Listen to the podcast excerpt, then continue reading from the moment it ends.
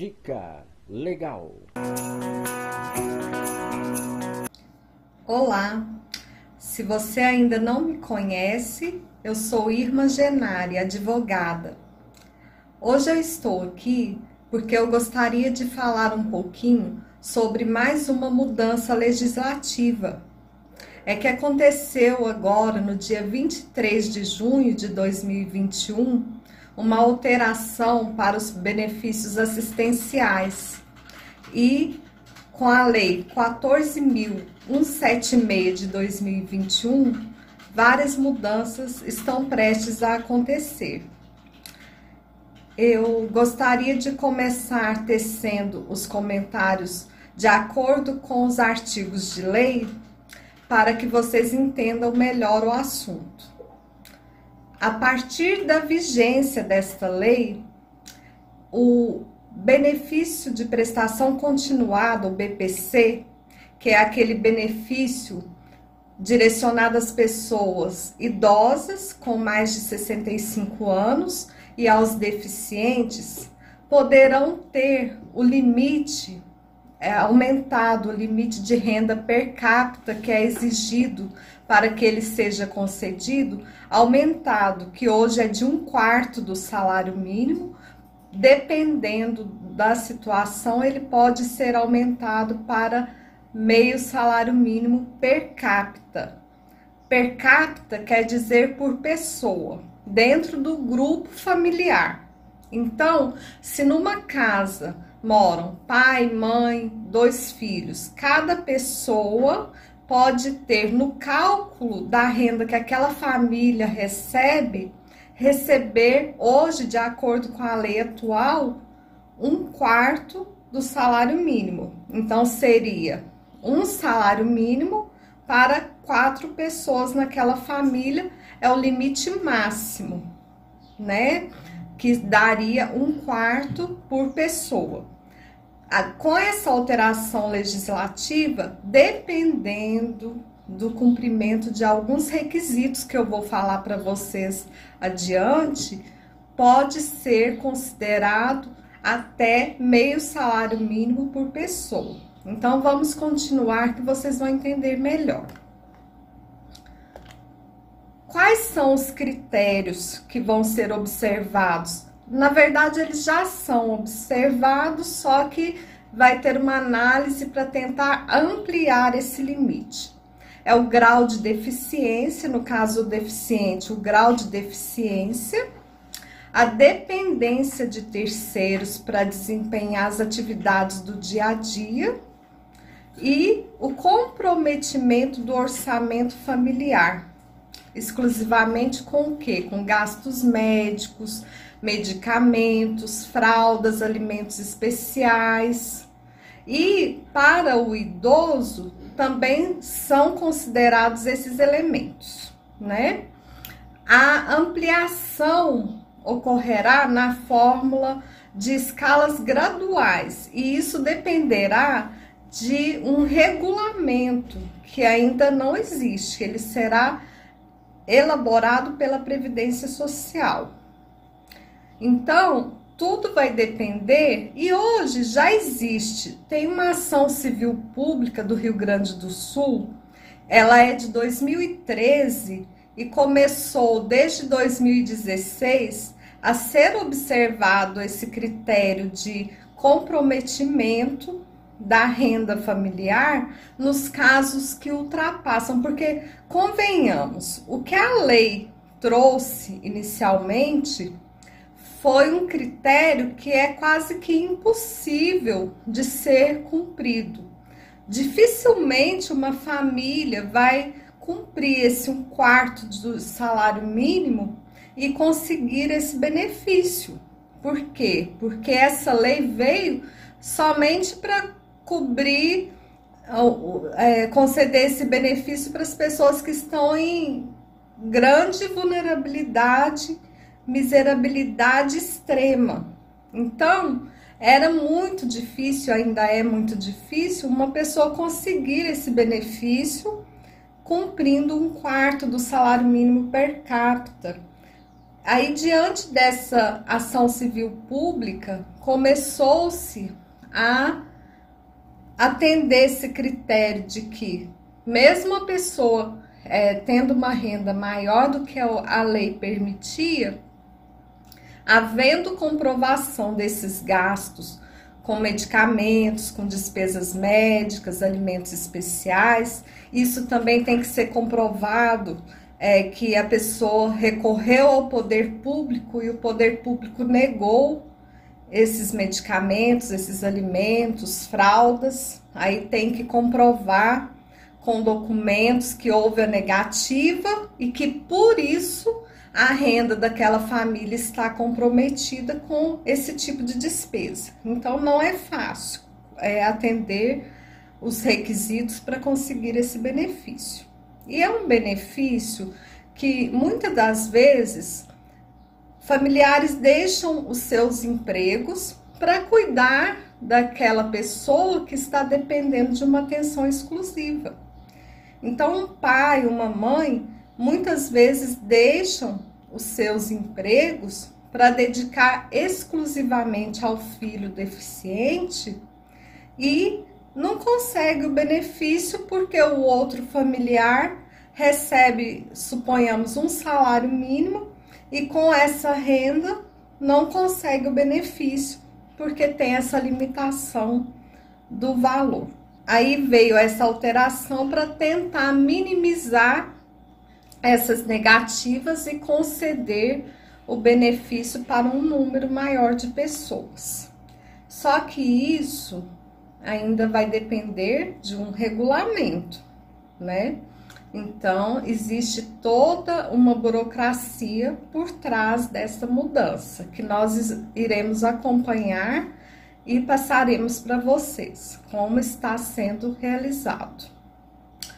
O valor referente ao comprometimento do orçamento familiar é de acordo com essas despesas que eu elenquei para vocês, que são medicamentos, fraldas, alimentos especiais, e tudo tem que ser comprovado mediante os critérios que serão definidos nesse regulamento a ser criado.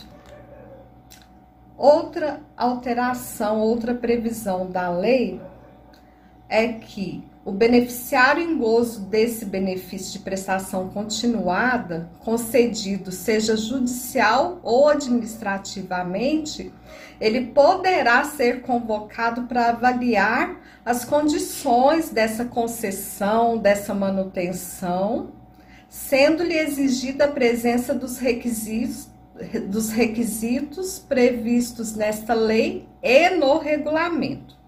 Na realidade, essa convocação já existe, sempre existiu. Inclusive, para a pessoa manter o benefício de prestação continuada ativo, é necessário que ela compareça no CRAS de dois em dois anos e atualize os dados para que esse benefício não seja suspenso ou cancelado. Se a pessoa não realiza essa atualização, ela não permanece com o benefício. Então, isso na verdade já existe. Porém, podem ser criados novos critérios de acordo com esse regulamento que será criado a partir de agora. Enquanto não houver o regulamento, permanece a análise pela perícia federal do INSS e pela assistência social, da forma que é hoje.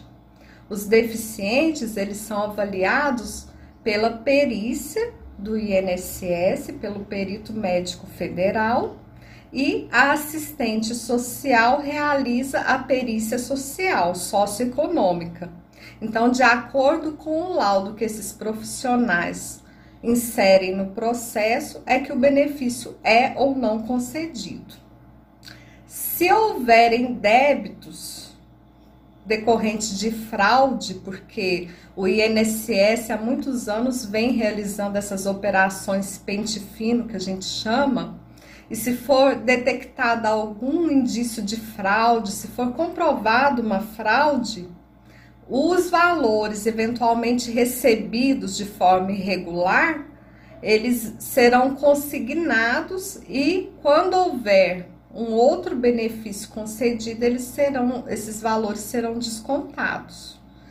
Isso sem, sem contar que pode haver um processo até criminal movido contra a pessoa para o recebimento desses valores.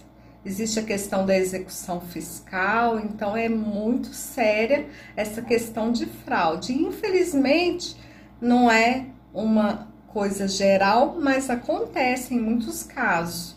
Então é por isso que o INSS sempre prevê essas operações pente fino e cessa, inclusive, muitos benefícios de forma indevida, porque muitas pessoas têm o benefício que realmente ela precisa e ela faz jus àquele benefício e tem ele cessado.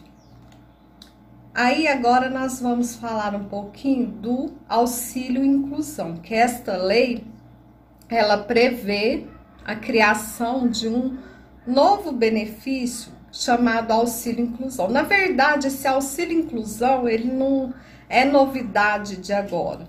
Ele já era previsto desde a lei do deficiente, lá em 2015.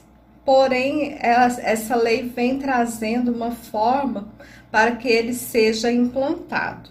Então, terá direito à concessão do auxílio inclusão a pessoa com deficiência moderada ou grave que cumprir os requisitos. Quais são esses requisitos? Ela deve receber o benefício de prestação continuada e passar a exercer uma atividade remunerada, que tenha remuneração limitada a dois salários mínimos, até dois salários mínimos, que enquadre o beneficiário como segurado obrigatório ou filiado do regime próprio da Previdência Social. Segurado obrigatório, o mais comum é o empregado, e regime próprio são os servidores públicos, que tem a inscrição atualizada no CAD único no momento do requerimento do auxílio inclusão, que é aquela inscrição que eu conversei sobre o BPC, que de dois em dois anos tem que ser atualizada. Então, esses dados têm que estar atualizados no momento do requerimento do auxílio inclusão. Que tenha inscrição regular no CPF. Esse é um problema muito sério que as pessoas geralmente têm o benefício indeferido e é por questão de falta de regularização do CPF. Pode-se verificar essa regularização junto à Receita Federal e hoje pela internet. Que atenda aos critérios de manutenção do benefício de prestação continuada incluídos os critérios relativos à renda familiar mensal per capita exigida para o acesso ao benefício. Então, a princípio, que seja uma renda mensal per capita de um quarto do salário mínimo, podendo ser estendida até meio salário mínimo per capita, de acordo com os critérios de despesas médicas e de medicamentos e fraldas, alimentos especiais, conforme a gente já conversou. O auxílio inclusão poderá ainda ser concedido mediante o requerimento e sem retroatividade no pagamento ao beneficiário que tenha recebido o benefício de prestação continuada nos cinco anos imediatamente anteriores ao exercício da atividade remunerada.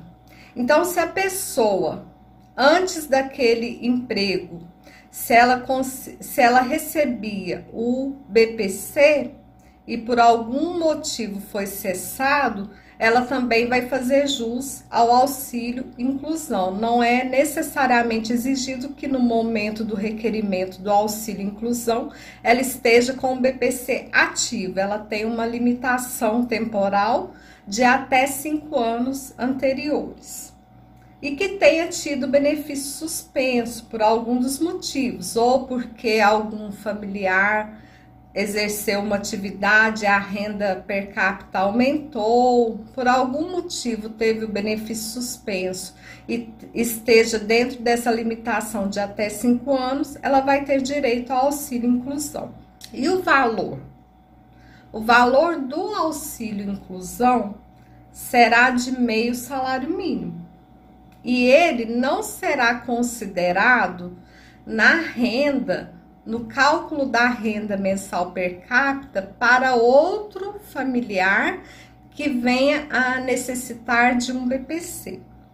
Então, se a pessoa recebia BPC, outro familiar recebia ou precise receber, e ele recebe o auxílio inclusão, esse valor não será considerado para o cálculo da renda familiar per capita. Então, não vai atrapalhar um outro familiar que venha precisar do BPC.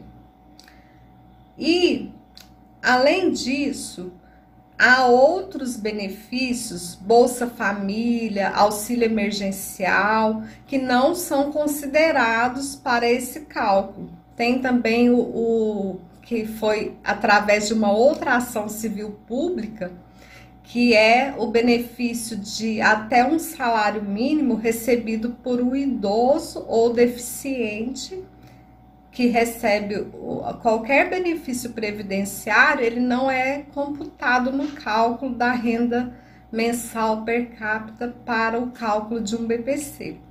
Então, esses são fatores importantes que devem ser observados.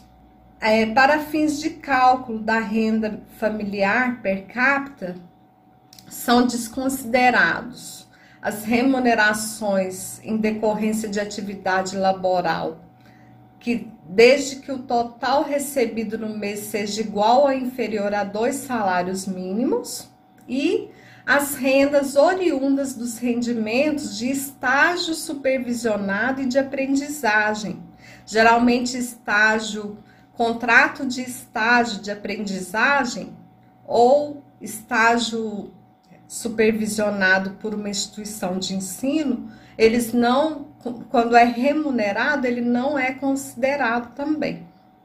O auxílio inclusão será devido a partir da data do requerimento e o seu valor corresponde a 50% do valor do benefício de prestação continuada em vigor o benefício de prestação continuada ele é limitado ao valor de um salário mínimo.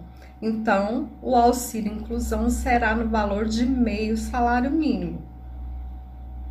E a partir do momento que requerer o auxílio inclusão, você automaticamente está autorizando a suspensão do BPC. Ele não será acumulado com o BPC de idoso ou deficiente e prestações a título de aposentadorias, pensões, benefícios por incapacidades pagos por qualquer regime de previdência social ou seguro-desemprego.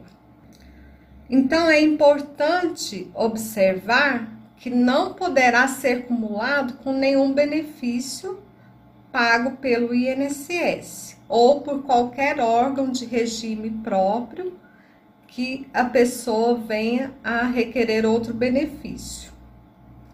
E o pagamento cessará se a pessoa deixar de atender aos critérios de manutenção do benefício de prestação continuada ou deixar de atender aos critérios da concessão do auxílio inclusão. Isso, quais são os critérios? Atualização no CAD único de dois em dois anos e a, o critério de renda que o emprego do deficiente é limitado ao recebimento de um salário até dois salários mínimos. Se ultrapassar, aí ele já não faz mais jus a este auxílio. Quer dizer, é um benefício ainda direcionado às pessoas de baixa renda. E o procedimento de verificação dos critérios de manutenção e revisão será por ato do Poder Executivo Federal, que é o regulamento que ainda será criado. O auxílio inclusão não está sujeito a desconto de qualquer contribuição e não gera direito a pagamento de abono anual. O que que isso quer dizer?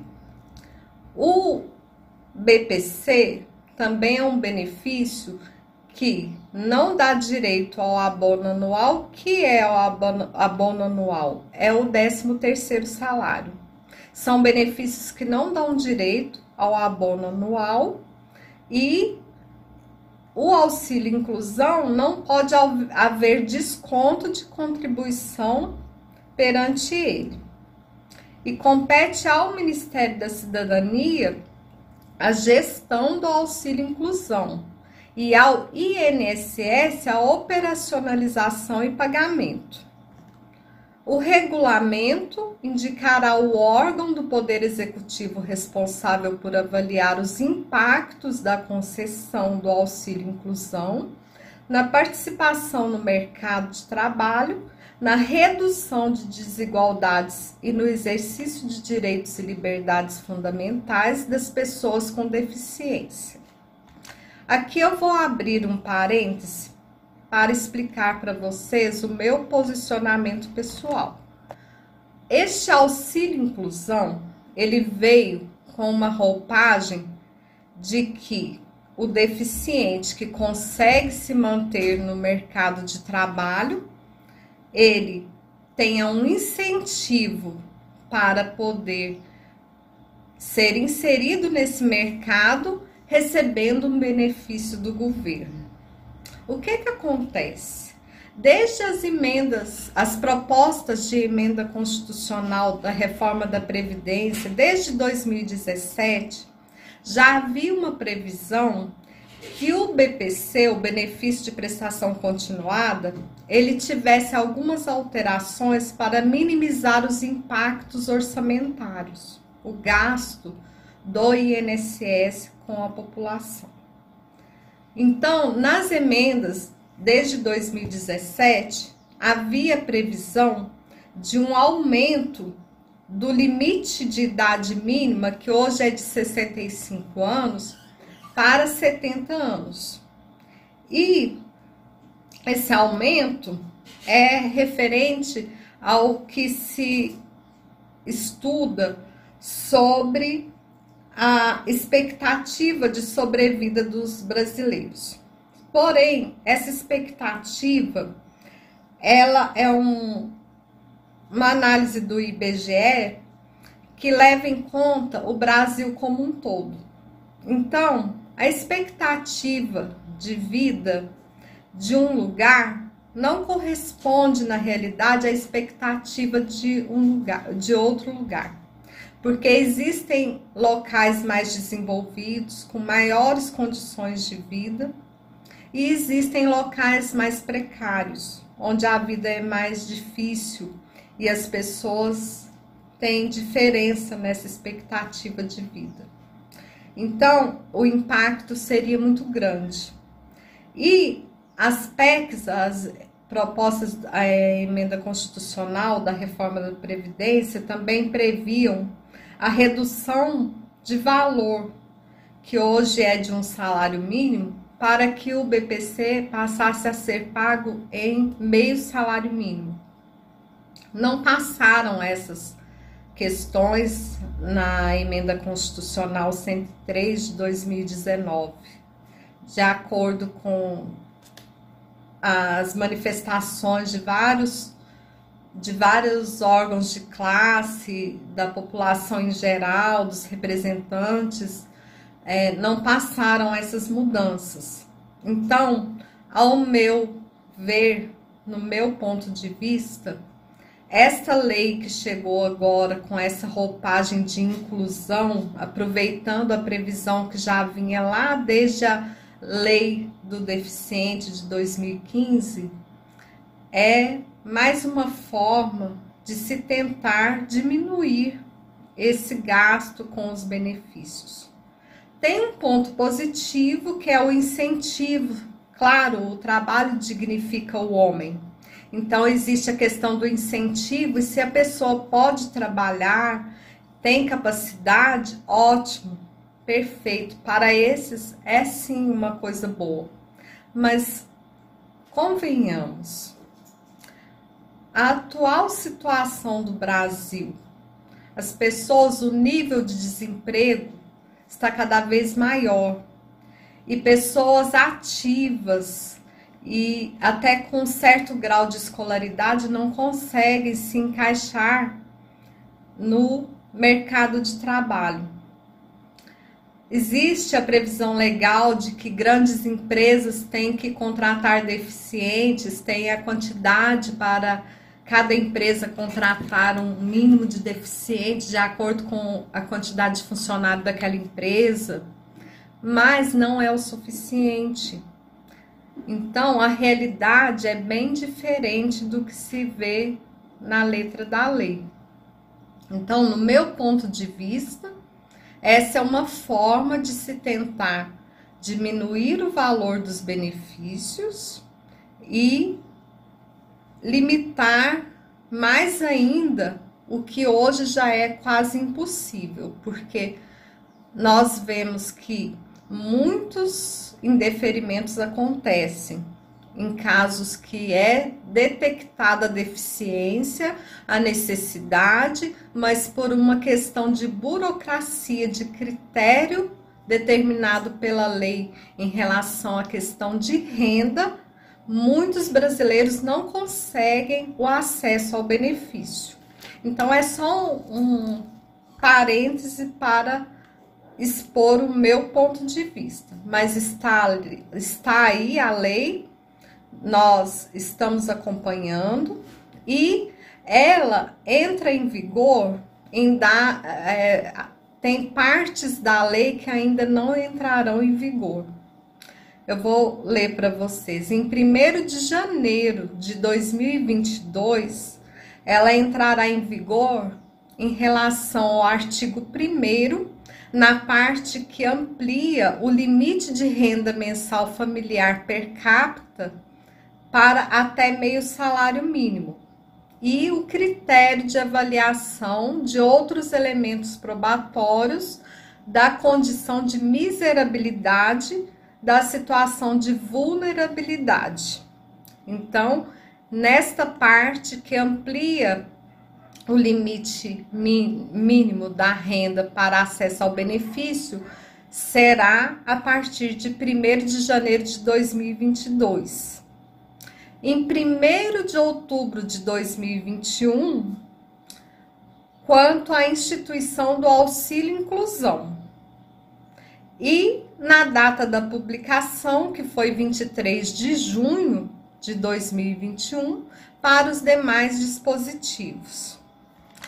Então é isso que eu gostaria de passar para vocês. Se gostou, deixe o seu like, se inscreva no canal e compartilhe com seus contatos. Dica legal.